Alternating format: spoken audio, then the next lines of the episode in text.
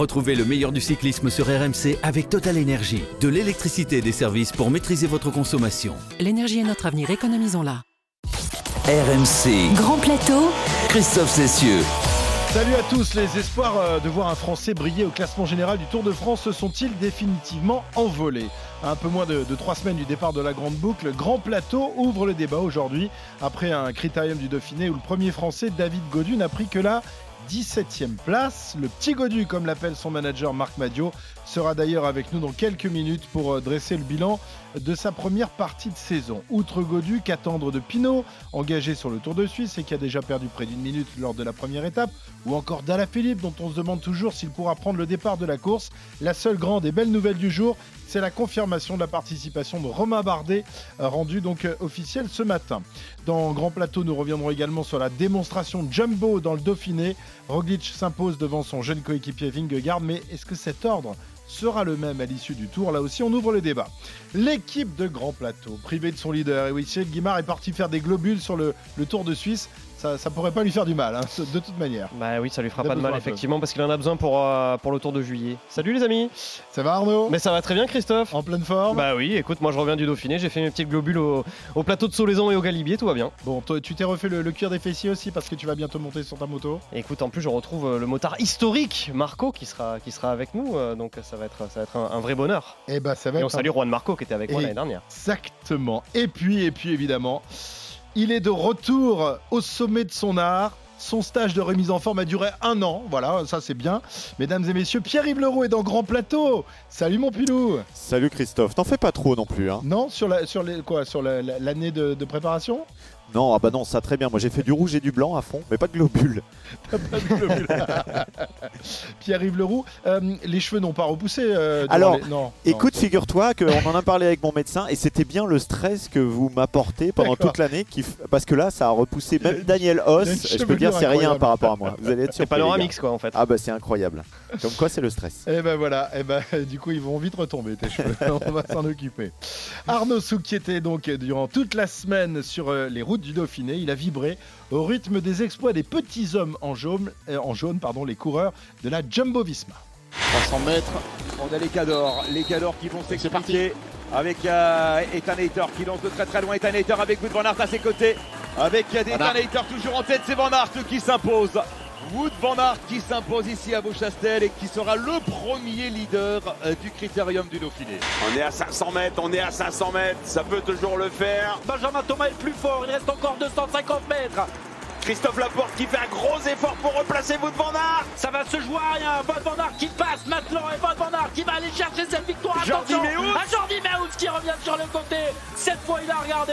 Cette fois la victoire. Elle est pour Wout van Aert. Cette fois-ci il aura fait la course quasi parfaite de bout en bout à Primoz Roglic et il va donc eh bien s'offrir ce critérium du Dauphiné pour la première fois de sa carrière. Qui de lui ou de Jonas Vingegaard va remporter cette étape? Vingegaard qui tend la main à Primoz Roglic. Les deux qui euh, vont euh, terminer main dans la main. Et qui c'est qui va s'imposer? Ce sera Jonas Vingegaard pour cette dernière étape. victoire de euh, Primoz Roglic, le Slovène. Jonas Vingegaard, vainqueur d'étape au plateau Solaison, termine deuxième du général, troisième l'Australien Ben O'Connor.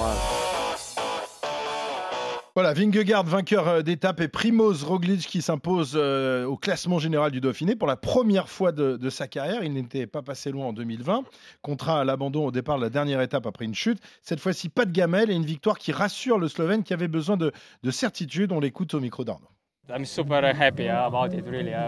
Je suis très heureux. Je suis arrivé ici juste après un camp d'entraînement où je n'avais pas fait énormément de choses intensives. J'avais besoin de cette course pour revenir au top. Je m'en fiche si je perds, c'est plus de la préparation. Si on gagne en équipe, tant mieux. On doit se montrer optimiste et continuer comme ça demain. Voilà, si je gagne, euh, peu importe si je gagne ou, si je perds. oui, alors il disait pas ça sur, pour le Dauphiné, il disait ça pour euh, l'étape de samedi en l'occurrence, qui a été remportée par Carlos euh, Verona. Voilà, le jour où il a pris le maillot jaune, il disait, disait pas peu importe si je perds le Dauphiné, il a dit non, peu importe si je perds, si je perds l'étape, la, septième en, l'occurrence, où il a terminé deuxième. Le lendemain, il a perdu l'étape, enfin. Oui, il a fait deux fois deuxième, comme Wout van Aert d'ailleurs, qui lui a fait en plus deux fois, deux fois premier. Non, mais on a eu une sacrée démonstration quand même de, l'équipe Jumbo-Visma, qui était attendue, mais elle a au moins eu le mérite l'équipe néerlandaise de confirmer tout le bien qu'on attendait d'elle au, départ. Alors, pour l'instant, euh, tout a l'air de, bien se passer entre ces deux-là, euh, Arnaud, mais, le jeu de Danois, on le sait, est ambitieux. Euh, il s'en cache pas. Il a terminé deuxième du tour l'an dernier, c'est quand même pas mal, hein, battu uniquement par Pogacar. pour l'instant, il est un lieutenant fidèle, il l'a été durant toute la semaine, mais rien ne dit qu'il en sera de même sur ce tour, parce que on sent qu'il a, a envie d'avoir les, coups des franches sur le Tour de France. Même si je pense quand même que Primoz Roglic a encore euh, pour lui euh, voilà, son, ancienneté, on va dire, et, je pense quand même qu'il il sera le, leader incontesté de l'équipe Jumbo-Visma. Après, les circonstances de course pourront faire qu'il ne le soit plus, comme on avait vu par exemple en, 2018, euh, Thomas devenir euh, leader d'Ineos au détriment de Christopher Froome en parlant de ça justement, à qui me fait penser Jonas Vingegaard et on en parlait dans le direct, mhm. à Christopher Froome, le Tour 2012 euh, où euh, on l'avait vu euh, justement, il était le lieutenant de Bradley Wiggins et où on l'avait vu peut-être presque mettre en difficulté son, son leader qui avait fini par remporter le, Tour de France, mais il y avait un petit peu de ça, même si je trouve quand même que Primoz Roglic était plutôt très très bien dans la roue de Jonas Vingegaard. à un moment, je sais pas si vous avez vu Pierre-Yves Arnaud, il, se retourne quand même derrière lui, il a, il a l'air très facile alors que Roglic a l'air quand même d'être un peu à l'arrache. Il a, il a un peu sa tête de la plonge des belles filles au beach à un moment quand même. Avec vrai le casse de travers.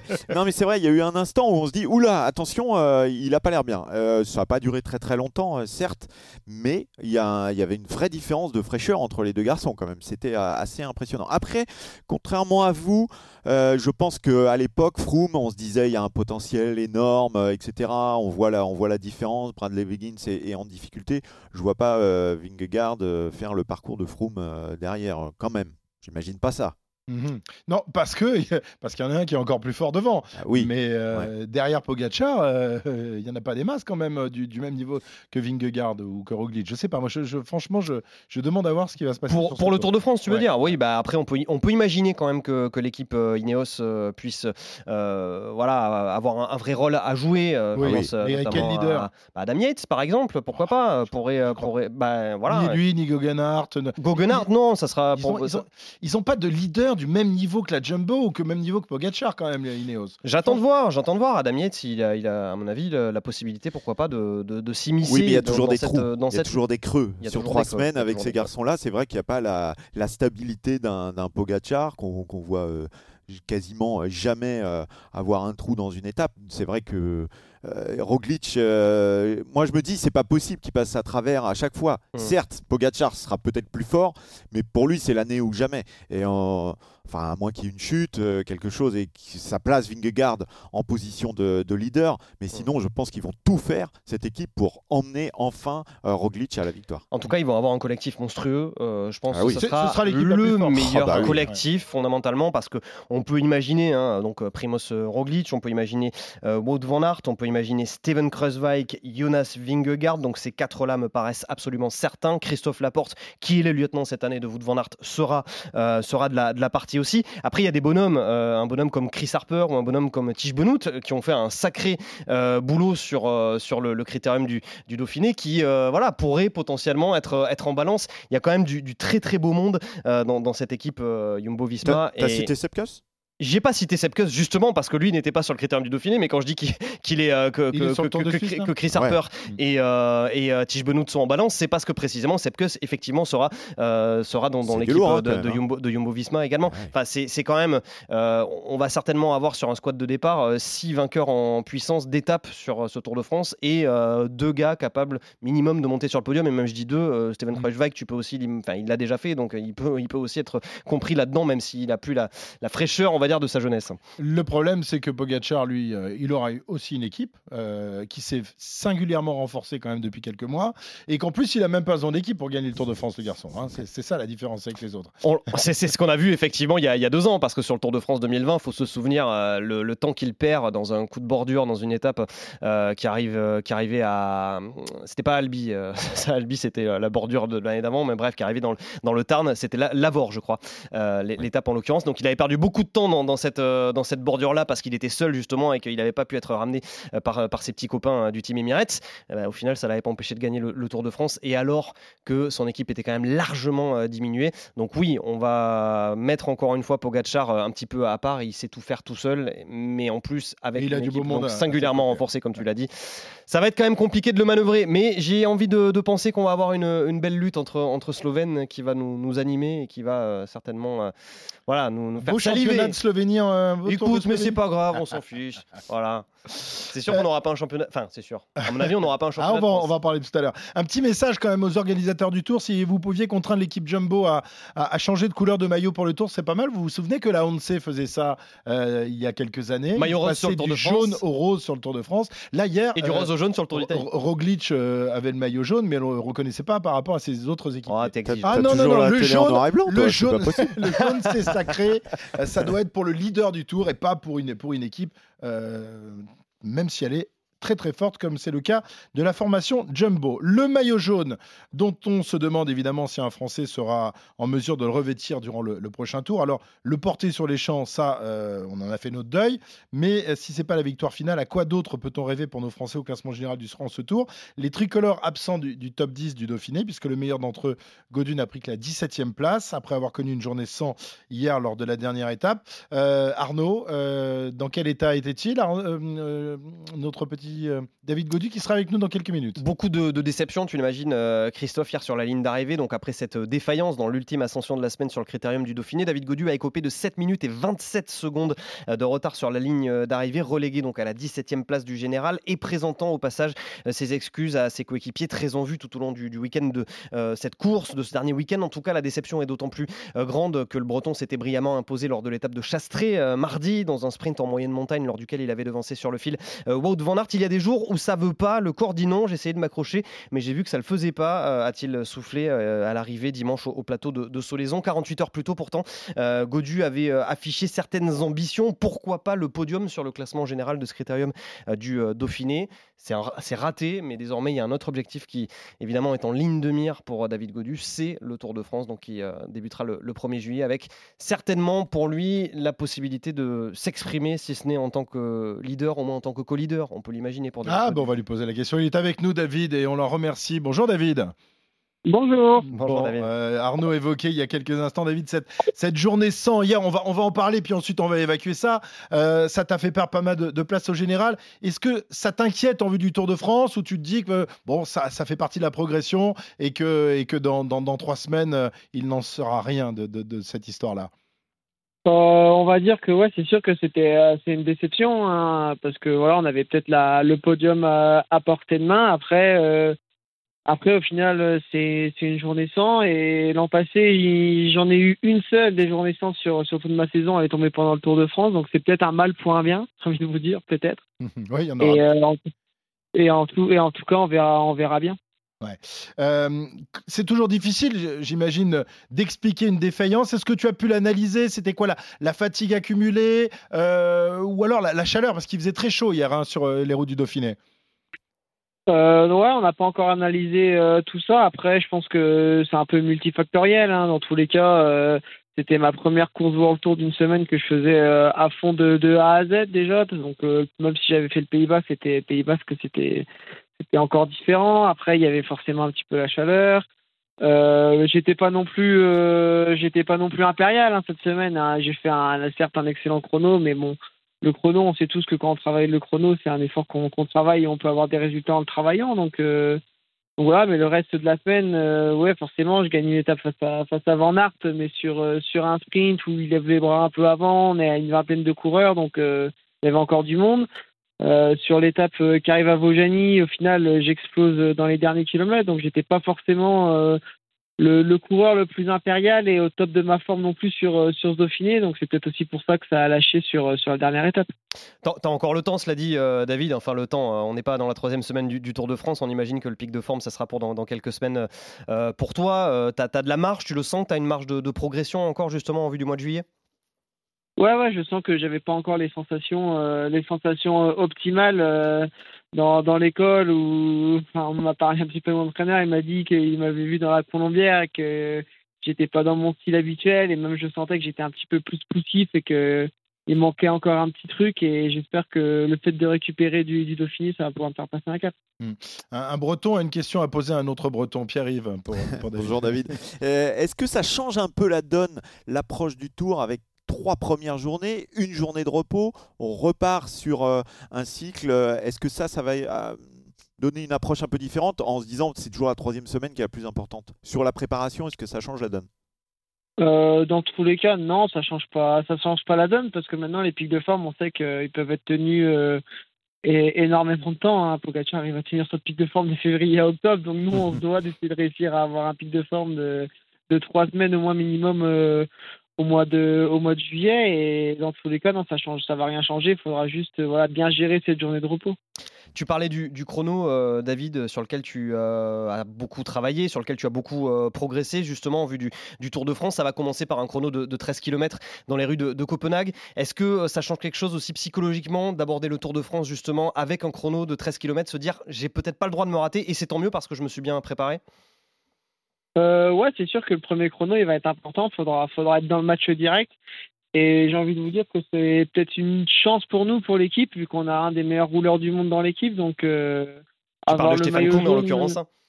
Ouais, avoir euh, peut-être le maillot jaune au premier soir, enfin, tout est possible.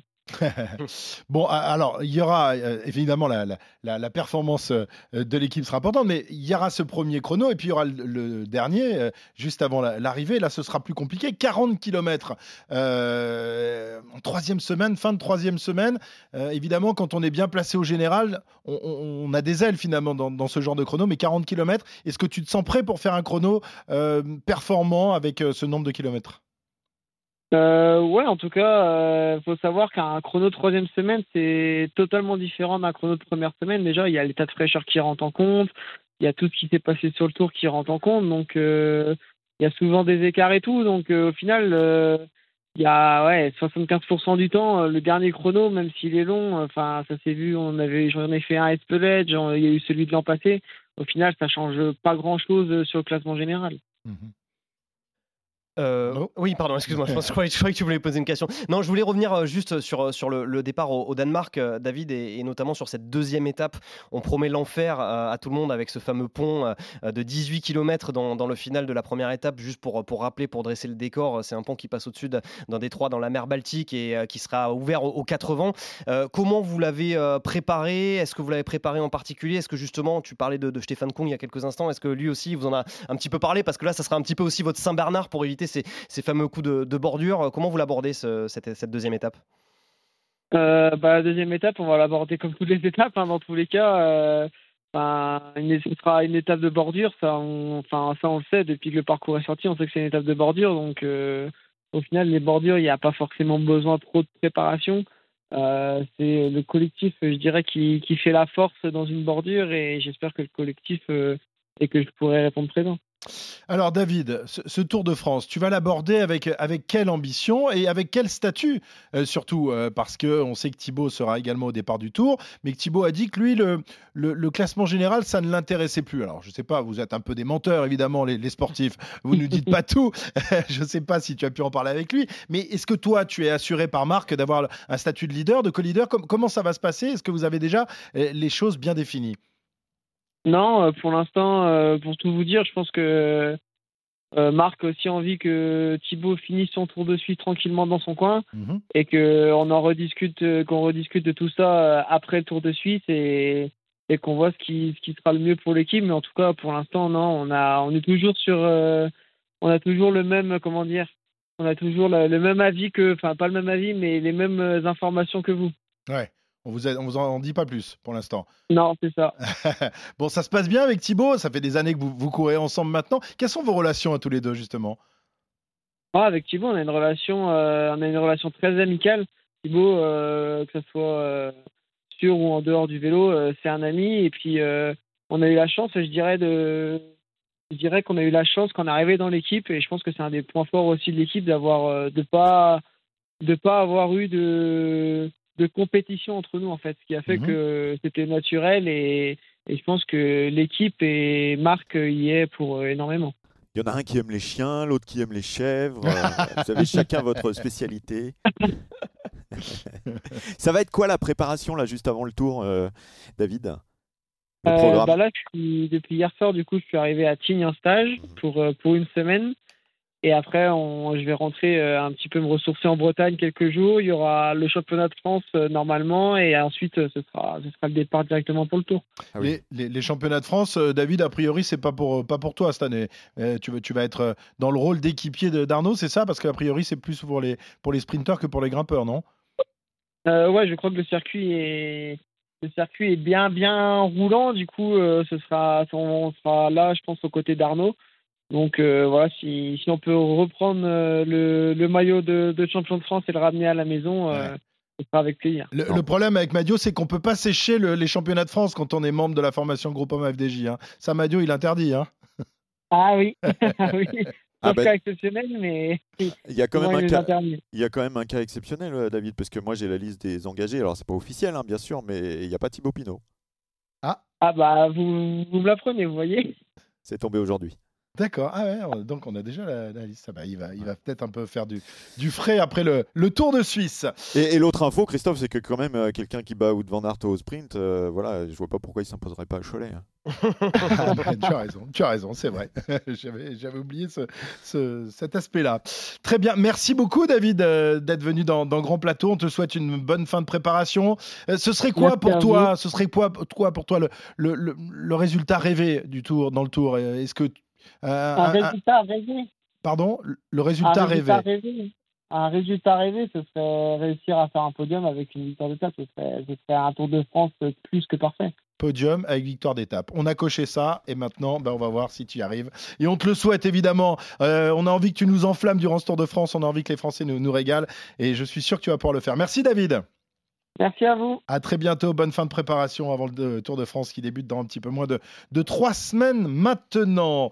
Euh, alors, euh, justement, euh, avec toi, Pierre-Yves, on va faire le, point des autres principaux leaders français à trois semaines du départ. Qui sera là Qui ne le sera pas Dans quel état de forme? Il y a pas mal d'interrogations quand même, Pierre-Yves. Hein. oui, alors on a quelques quasi quasi-certitude, disons, hein, on reprend là pour euh, la Groupama FDJ, puisqu'on vient de l'évoquer avec David, euh, une équipe à deux têtes, Pinot Godu, avec euh, Thibaut qui sortira du Tour de Suisse, et puis le Breton du, championnat de France à Cholet, puisque on le disait, il est sur la liste des engagés. Moi, je trouve dommage de ne pas voir Arnaud Desmar sur les sprints, lui qui reste quand même la meilleure chance française de succès face à la concurrence internationale.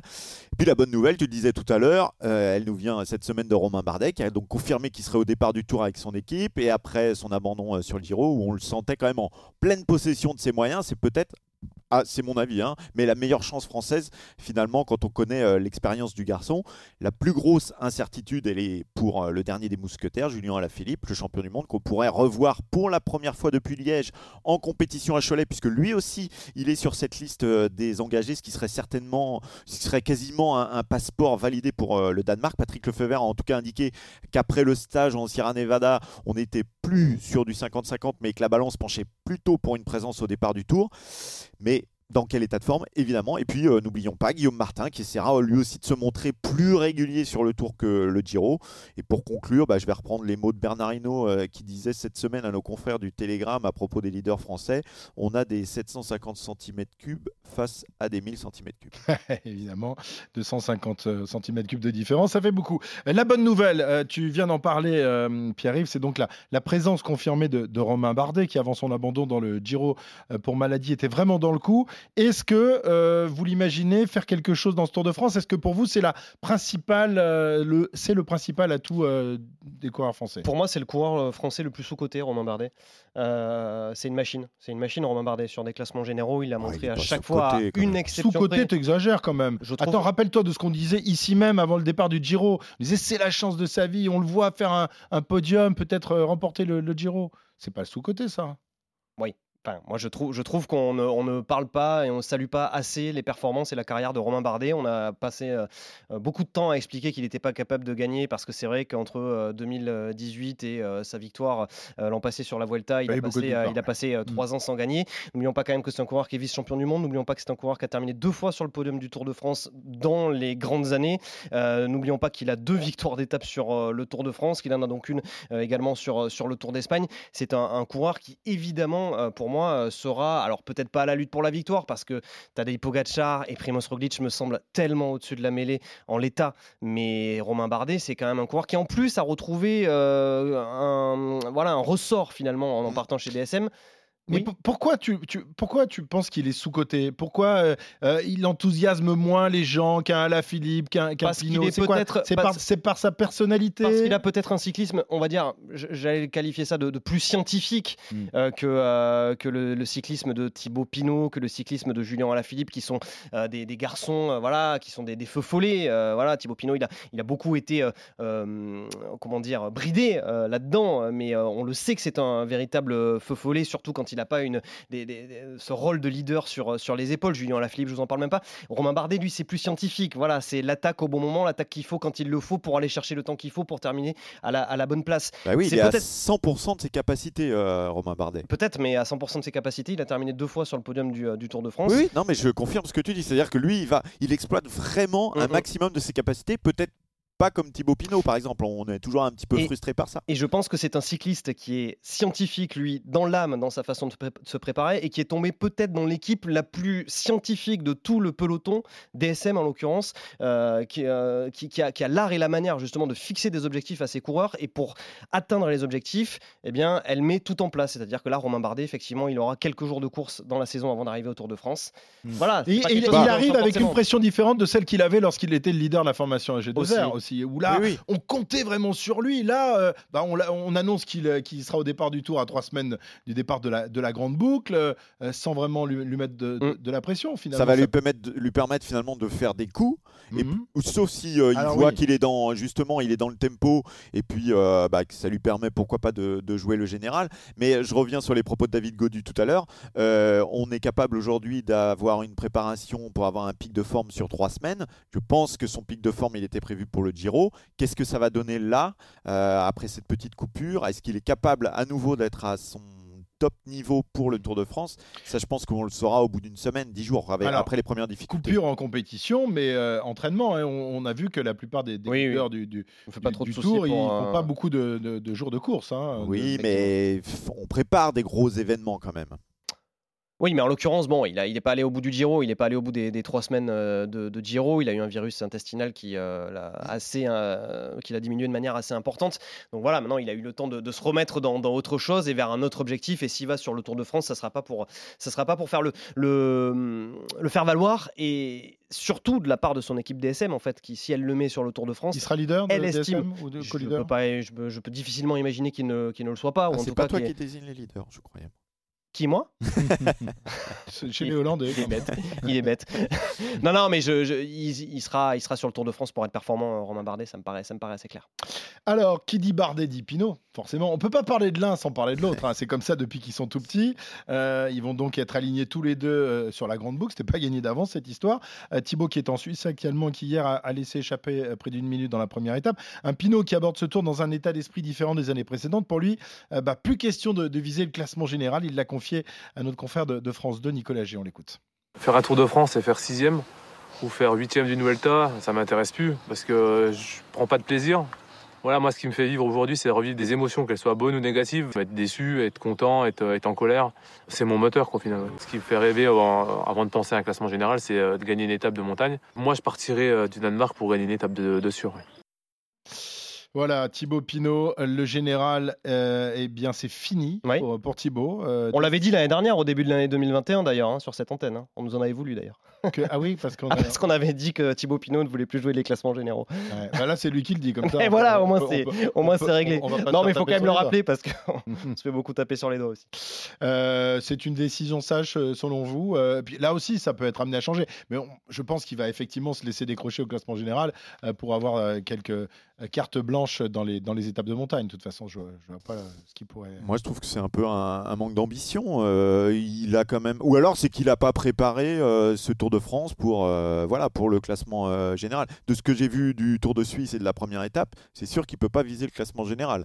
mais c'est un peu dommage. C'est un peu dommage. Je pense que Thibaut Pinot, bah, il nous donne sa réponse hein, finalement. David Godu sera le leader. Et puis lui, il fera des coups par-ci par-là. Quoi. Bon, ben on verra, on verra ce qu'il en est. Bon, s'il pouvait nous remporter une ou deux étapes de, montagne, ce serait quand même pas mal. Et puis le dernier mousquetaire tricolore, c'est évidemment euh, notre D'Artagnan Auvergnat, Julien Alaphilippe. Euh, Pierre-Yves le disait, on est plutôt optimiste désormais chez, chez Quickstep. Il y a quelques jours, c'était 50-50 dans, dans, la voie de Lefebvre.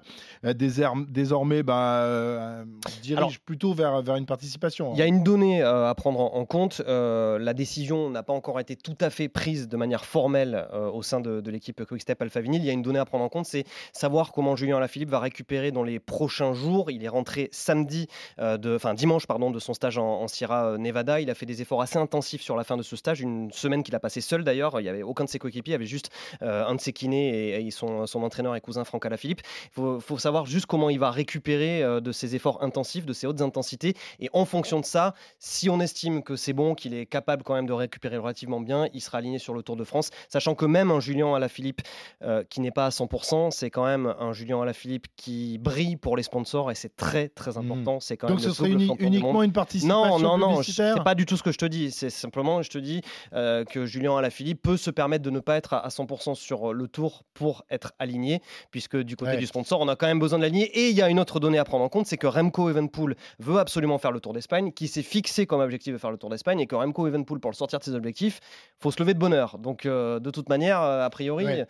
Voilà. Alors, ce qui, est dommage, ce qui est dommage, c'est que c'est Mais peut-être que la, la première, à 100%. Hein. C'est première, c'est surtout la première semaine qu'on espérait euh, Pierre-Yves voir euh, euh, Julien à l'attaque. Il avait la possibilité d'aller chercher des victoires d'étape mm. importantes. Peut-être, pourquoi pas, s'emparer du maillot jaune, même si le, le, chrono du premier jour, bah, on sait qu'il mm. est pas mal en chrono, mais surtout dans les chronos en, en, grimpette. voilà, là, malheureusement, la, première semaine, ça va arriver très vite et on a du mal à imaginer qu'il puisse remporter une étape dans les premiers jours quand même. Oui, alors après, c'est un garçon qui, qui, qui, a tellement de ressources, qui a des capacités euh, énorme.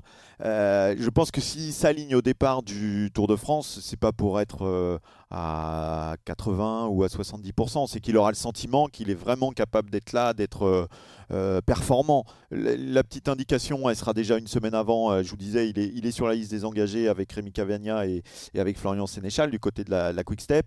Déjà, on aura un petit indice de son état de forme. Et derrière, bon, moi, je fais confiance au, au champion du monde. S'il est là, on le verra à l'avant. Je suis assez d'accord avec, euh, avec toi, Pierre-Yves. Et il aura quand même plein d'occasions de, s'exprimer parce que, euh, au-delà de la première semaine, alors il y a une arrivée euh, qui va être intéressante du côté de, Calais. Bon, ça, c'est la quatrième étape, donc on va peut-être faire peut-être un petit peu tôt si on présume que Julien Lafilippe n'est pas tout de suite à, à 100%. Il y a ensuite l'arrivée à Longwy qui pourrait l'intéresser, donc ça, c'est quelques jours plus tard. Et puis, il y a quand même une arrivée au bout d'une dizaine de jours de course à Lausanne. Et ça, c'est une étape qui pourrait parfaitement lui convenir parce que c'est une montée digne de son rang et de son statut de, de puncher à, Julien Alaphilippe. S'il réussit à être bah, voilà, à un très bon niveau de, forme à ce moment-là, on pourra peut-être espérer voir Julien Alaphilippe à la manœuvre et à la baguette ce, jour-là. Eh bien, soyons optimistes. Soyons optimistes et on espère que nos Français vont nous régaler durant ce Tour de France. Bon, je pense pas qu'il y aura un successeur cette année à, ah bon? à Bernard Hinault, mais bon, ça, on a l'habitude. Hein. Depuis que je suis né, c'est quasiment la même chose. Mais enfin, euh, voilà, on espère qu'il à peine quand même. dis donc, toi. voilà, bon, en tout cas, on est ravis de vous retrouver lundi prochain, évidemment s'intéressera une nouvelle fois à cette grande boucle qui, euh, qui approche et que vous pourrez suivre comme tous les mois de juillet depuis plus de 20 ans maintenant, euh, en intégralité sur RMC à partir du 1er juillet. Ça commence un vendredi. Attention, mettez-vous ça dans la tête. C'est le jour du poisson au Danemark. c'est le jour du hareng, c'est pas le jour du poisson. On ne mange que du hareng au Danemark. Voilà, rendez-vous donc la semaine prochaine avec toute la bande de Grand Plateau. Je pense que le druide aura récupéré et qu'il aura fait plein de globules rouges. Il, va, il va nous arriver plein, plein, madame. Ça va être énorme. Bonne semaine et à lundi prochain. Ciao, ciao. Retrouvez le meilleur du cyclisme sur RMC avec Total Énergie. De l'électricité et des services pour maîtriser votre consommation. L'énergie est notre avenir, économisons-la.